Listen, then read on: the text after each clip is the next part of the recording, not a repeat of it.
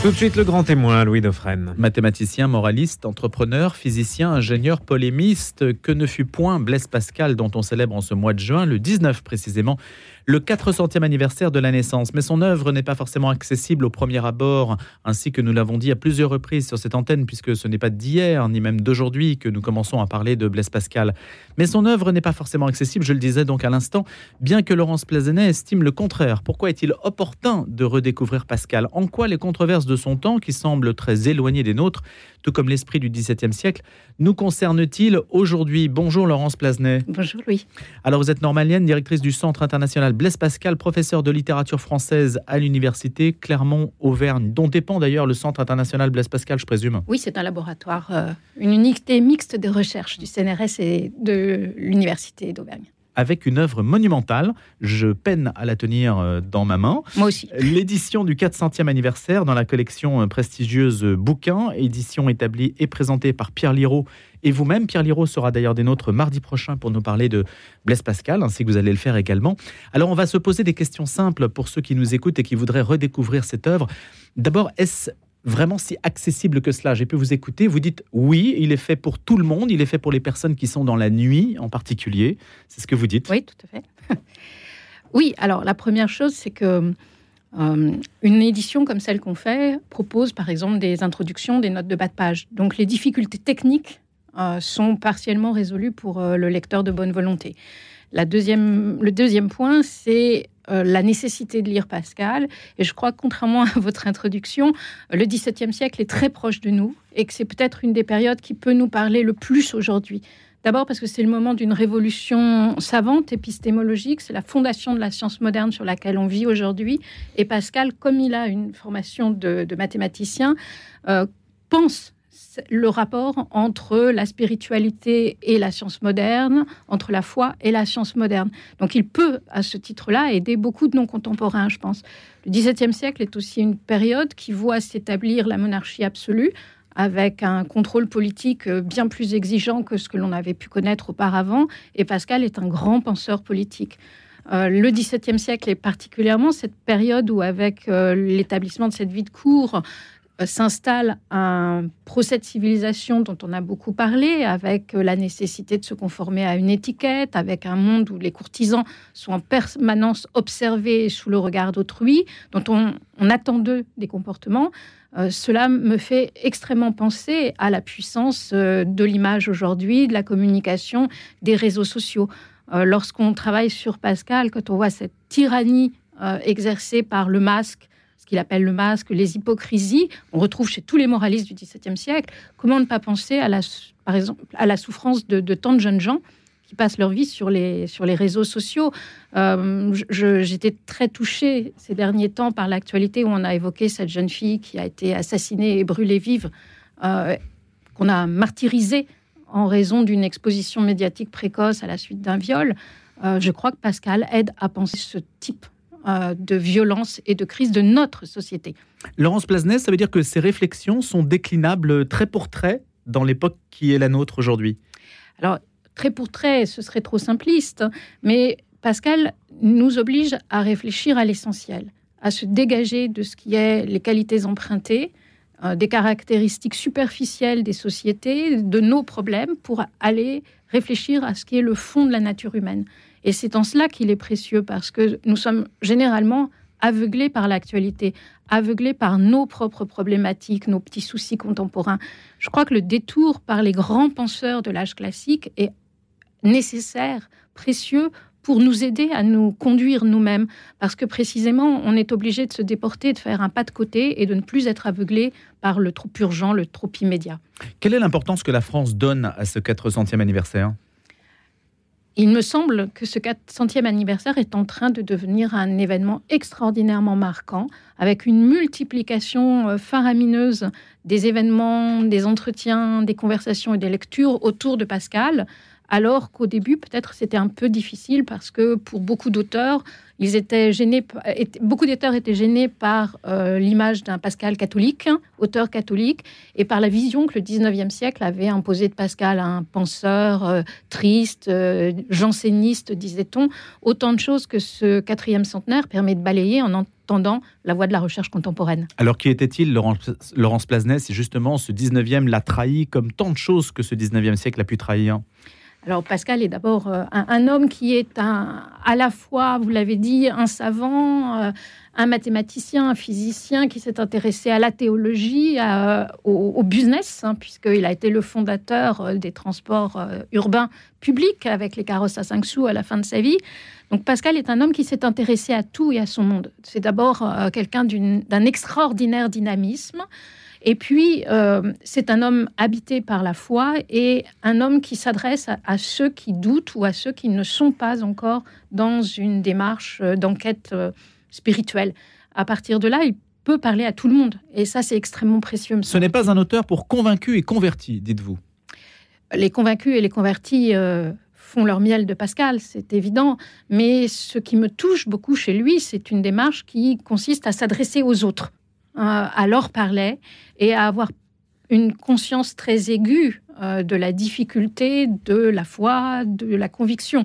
Euh, on a beaucoup parlé des conversions à répétition de Pascal. Euh, on peut considérer que c'est parce que il est dans un itinéraire qui est l'itinéraire d'un approfondissement permanent, mais je crois qu'elles disent aussi, outre la nécessité d'une réitération continuelle de l'engagement d'un chrétien, elles disent aussi la difficulté de ce cheminement. Qu'est-ce qui est vrai dans la conversion de Pascal entre la nuit de feu, le pont de Neuilly, etc. Qu'est-ce qui est le pont de Neuilly, c'est complètement faux. C'est un, délire du 19e siècle. La nuit de feu, euh, elle est vraie. Nous en avons un texte magnifique qui est ce superbe poème en prose qu'on appelle le Mémorial. Laurence Plasnet, si on doit euh, sélectionner justement quand vous dites il s'adresse aux autres, on va prendre ce parti pris, c'est-à-dire des personnes qui ne sont pas dans le cercle des convaincus et des convertis, qui voudraient être touchées par Pascal et qui nous écouteraient ce matin qui vous écouterait. Qu'est-ce qui, euh, dans son œuvre, puisque vous avez fait une sélection, et puis on se reportera évidemment à cette œuvre monumentale, l'édition du 400e anniversaire, qu'est-ce qui permet de toucher autrui? Je crois son immense intelligence de l'être humain, de la psychologie des individus.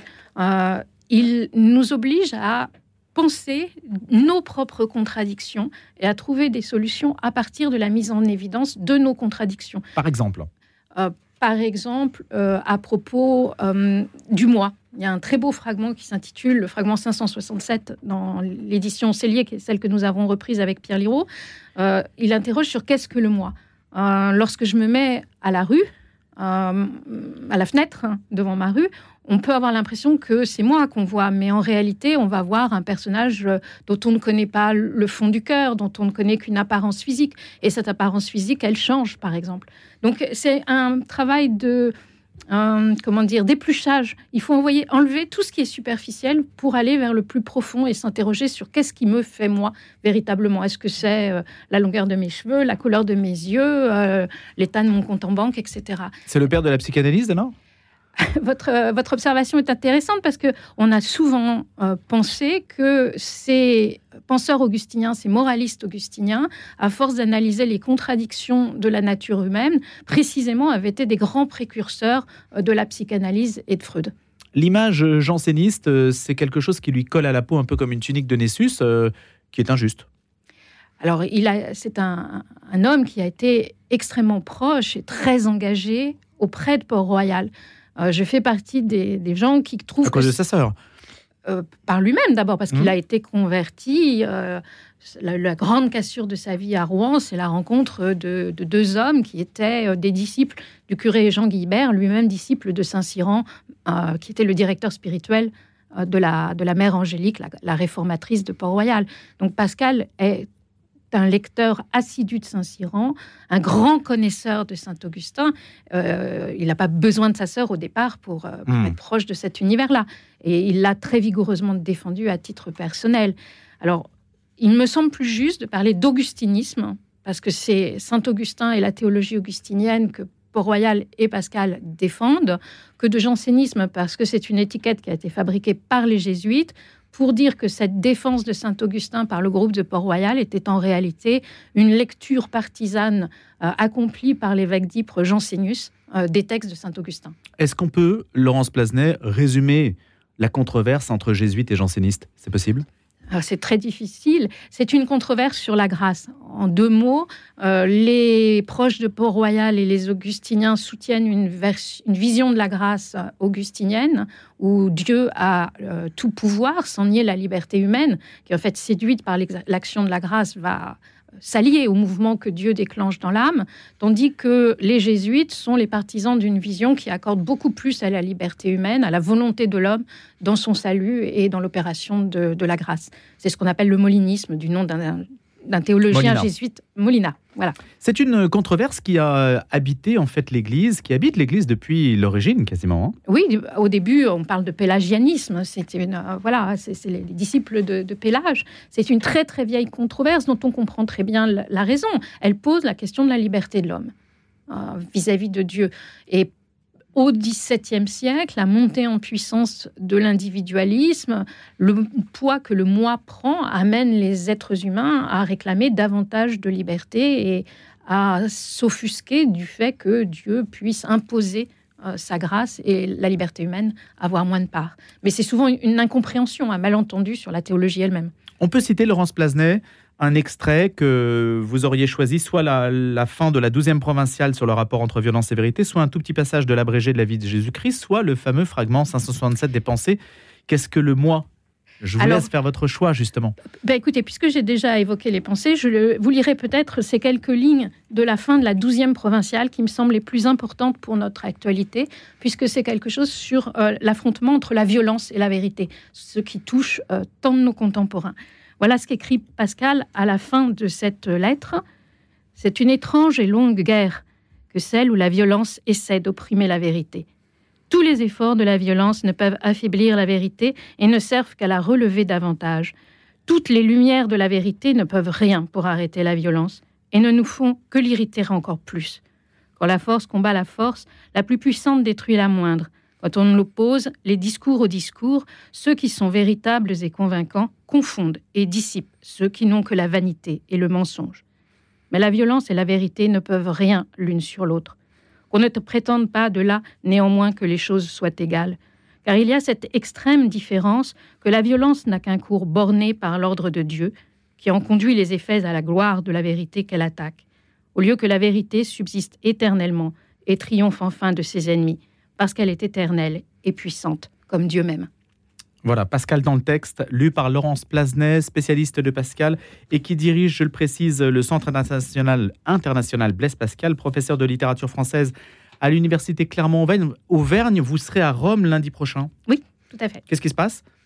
Parce que nous aussi, nous y serons, mais par euh, à distance. Je crois qu'il doit y avoir euh, une intervention du, pape et une grande conférence de presse. Euh, On sait ce que va dire le pape sur Blaise Pascal? Non.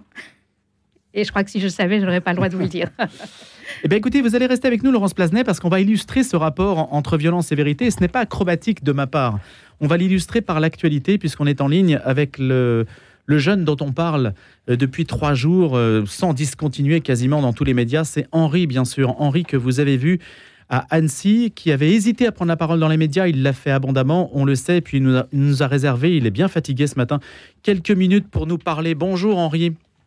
Bonjour Louis. c'est vous qui avez donc, euh, faut-il le rappeler, c'est vous qui avez sauvé d'une certaine façon. Vous êtes présenté comme le, héros, le pèlerin des cathédrales, certes d'un côté, comme le disait Jean-Baptiste Géraud qui vous accompagne pour la, communication, et puis le héros d'Annecy. Comment est-ce que vous vivez cette situation euh, médiatiquement, vous qui êtes intervenu pour empêcher la violence Écoutez, je suis en vérité, je râle, un peu de, toute cette pression-là, mais, mais, dans le fond, je suis hyper heureux de pouvoir témoigner euh, de pouvoir témoigner euh, euh, autour de, cet événement. Je suis hyper heureux de, voir que, que ça fait du bien et que, que mon exemple peut être pris euh, peut être pris pour dire pour dire à tout le monde relevez la tête, regardez en haut et puis vous verrez tout, tout ira mieux. Vous allez continuer votre pèlerinage? Oui, bien sûr. Tout seul ou accompagné? On va voir. Je peux pas vous dire pour l'instant. Mais en tout cas, euh, vous n'interrompez pas votre tour des cathédrales, hein, puisque c'est ça qui a marqué aussi l'opinion. Exactement. Non, je compte bien continuer. C'est beaucoup trop important pour moi. Et puis, euh, et puis par, si, par la force des événements, je pense qu'il y aura un peu plus de personnes qui, qui vont me suivre. Et d'un certain côté, tant mieux. Tant mieux. Tous ceux qui le veulent peuvent Peut vous rejoindre. se nourrir avec moi, pour se nourrir avec moi de, de, de la beauté des cathédrales. Est-ce que c'est possible, Henri, que vous nous disiez euh, quelques mots sur l'entretien que vous avez eu avec l'évêque d'Annecy? Ouais, Cet entretien relève de l'ordre du privé. Ce que je peux vous dire, c'est que j'ai rencontré un évêque très profond et qui m'a aidé à prendre beaucoup de recul et à replacer tout ça dans un contexte spirituel. Parce que la question de l'humble pèlerin et du héros médiatique, c'est quelque chose, c'est une tension qui est quand même difficile à vivre. Oui, peut-être. peut-être après, je vous avoue, je me laisse guider par l'Esprit Saint. Si mon Dieu me demande d'être là, euh, je réponds. Quelles sont les questions que vous posent les médias auxquelles vous n'aimez pas euh, être associé? Est-ce que, est que vous faites un tri? Est-ce que vous avez eu des, comment dirais-je, des, des, enfin, est-ce que vous vous donnez des consignes à vous-même? Je ne sais pas si je me donne des consignes. Ce que je sais, c'est que moi, il y a, des choses auxquelles je veux parler et d'autres auxquelles je ne veux pas, et d'autres euh, dont je ne veux pas parler. Les choses dont je veux parler, moi, c'est euh, c'est le message de fond, c'est se recentrer sur l'essentiel. Et l'essentiel, pour moi, c'est la beauté, la vérité. Et mon sujet du moment, c'est les cathédrales. Hmm. Donc, on va parler des cathédrales. J'ai deux questions quand même pratiques sur les événements, euh, Henri. Est-ce que vous, est-ce que le tueur, l'agresseur, vous a parlé ou est-ce que vous lui avez parlé? Non, il ne m'a pas parlé. J'ai essayé avec d'autres de lui parler euh, pour essayer de soit de lui faire peur, soit de le calmer. On sait pas très, on sait pas très bien ce qui se passe dans notre tête à ce moment-là. Oui. Vous avez le sentiment que les choses sont allées très très vite? J'ai le sentiment que les choses sont allées très vite. je sais même plus qu'un sentiment.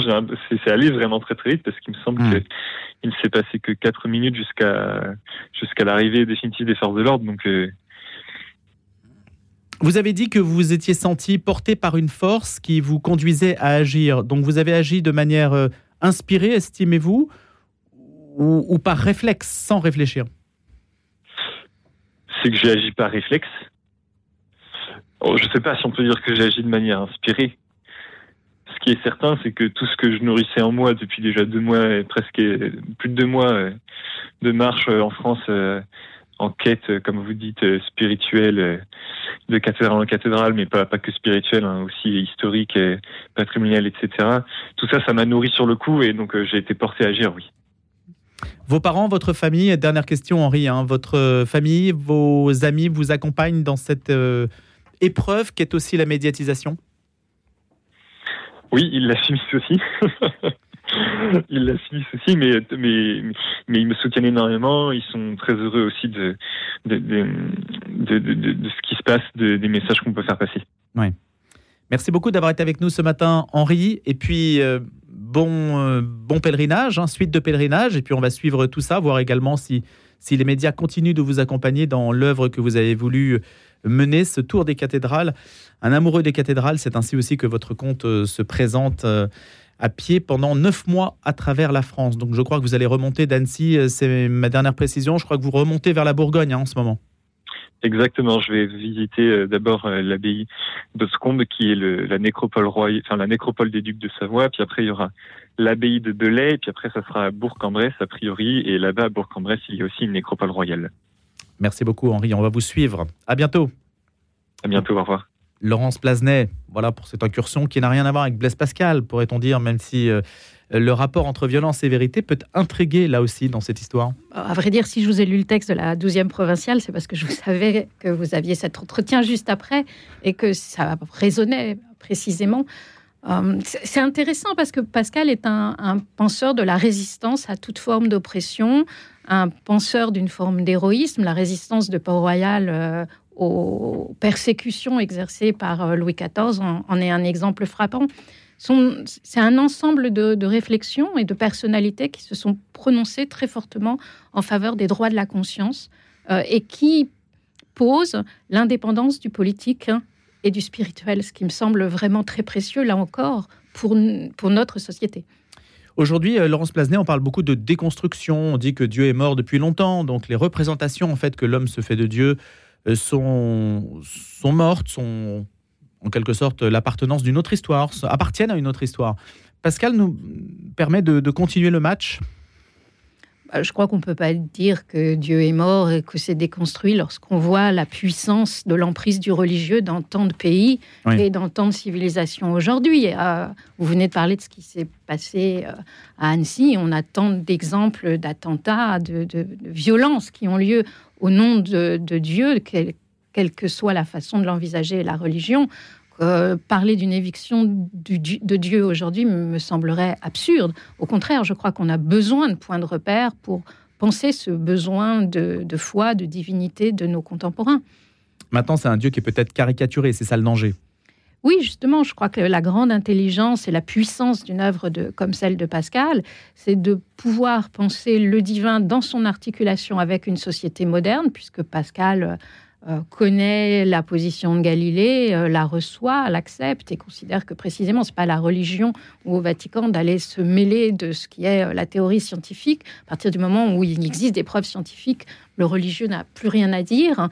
C'est la même chose pour le, le politique. C'est pas un penseur de la révolution. Au contraire, il considère que rien n'est pire que les guerres civiles. Il faut savoir s'accommoder de ce qui existe avec une pensée derrière jusqu'au moment où le politique exige de nous euh, l'intolérable, l'insupportable, et à ce moment-là, il convient de se, rébeller. Donc c'est une, et puis c'est aussi une, religion qui parle d'amour, euh, qui parle de pardon, Hein, on parlait de l'abrégé de Jésus-Christ tout à l'heure, et, c'est exactement ça. Le texte que je voulais vous lire était le, texte central, euh, la nuit de Gethsemane, qui est si importante pour Pascal, et le moment où, euh, lorsqu'il est trahi euh, par, par Judas, il, pardonne. Donc c'est quelque chose qui, qui, là aussi, me frappe beaucoup, de même que il y a dans les évangiles une notion permanente de respect de l'autre. c'est une vision du fait religieux qui n'est peut-être pas partagé par tous. Et c'est par là aussi que l'œuvre de Pascal, cet auteur spirituel si engagé, euh, qui défend tant sa foi, mais qui en même temps euh, ne condamne personne, me semble vraiment un, phare et une œuvre avec laquelle on, a envie de dialoguer et d'approfondir pour, s'interroger même sur le mystère du pardon. Euh, ou, le mystère de la nuit. Pascal est mort jeune. A-t-il tout de suite eu des disciples? Une partie de son œuvre sera publiée de manière posthume d'ailleurs. Alors, la plus grande partie de son œuvre sera publiée à titre posthume, et c'est bien pour ça que, parce qu'il faut encore des éditeurs. C'est parce que l'œuvre dont on dispose est une œuvre qui a très souvent été laissée inachevée par Pascal ou qui a été achevée mais pas publiée de son vivant. Donc se posent de redoutables problèmes d'édition, d'organisation du texte, de sélection des textes, de reconstruction parfois des textes. Euh, Pascal est mort très jeune, à 39 ans et 2 mois. Sur le moment, pour ses parents, euh, il a une aura qui est presque celle d'un saint. D'ailleurs, il est question de canonisation de Pascal euh, de manière assez régulière. Hein. Euh, maintenant? Si, bien sûr, maintenant aussi. mais le premier sentiment d'un certain nombre des proches, et Pierre Nicole va être un de ceux-ci, c'est qu'il ne va rien rester parce que peu a été publié et parce qu'on ne sait pas quoi faire, hmm. notamment de ce qui pour nous est l'œuvre euh, phare aujourd'hui, les pensées, et qui se présente sous comme une, somme euh, de centaines de petits fragments de papier euh, reliés par, par un fil en liasses diverses. Et d'abord, c'est une énigme pour les proches que va-t-on faire de cette œuvre? Et au fond, existe-t-elle? Eh bien, vous avez répondu à cette question à travers l'ouvrage dont on parlait ce matin et que vous représentez, Laurence Plasnet, qui s'appelle donc Pascal L'œuvre sobrement aux éditions bouquins, l'édition du 400e anniversaire établie par Pierre Liraud et vous-même. Je rappelle que vous êtes directrice du Centre international Blaise Pascal à l'Université de Clermont-Auvergne où vous enseignez. Merci beaucoup d'être venu. Merci beaucoup.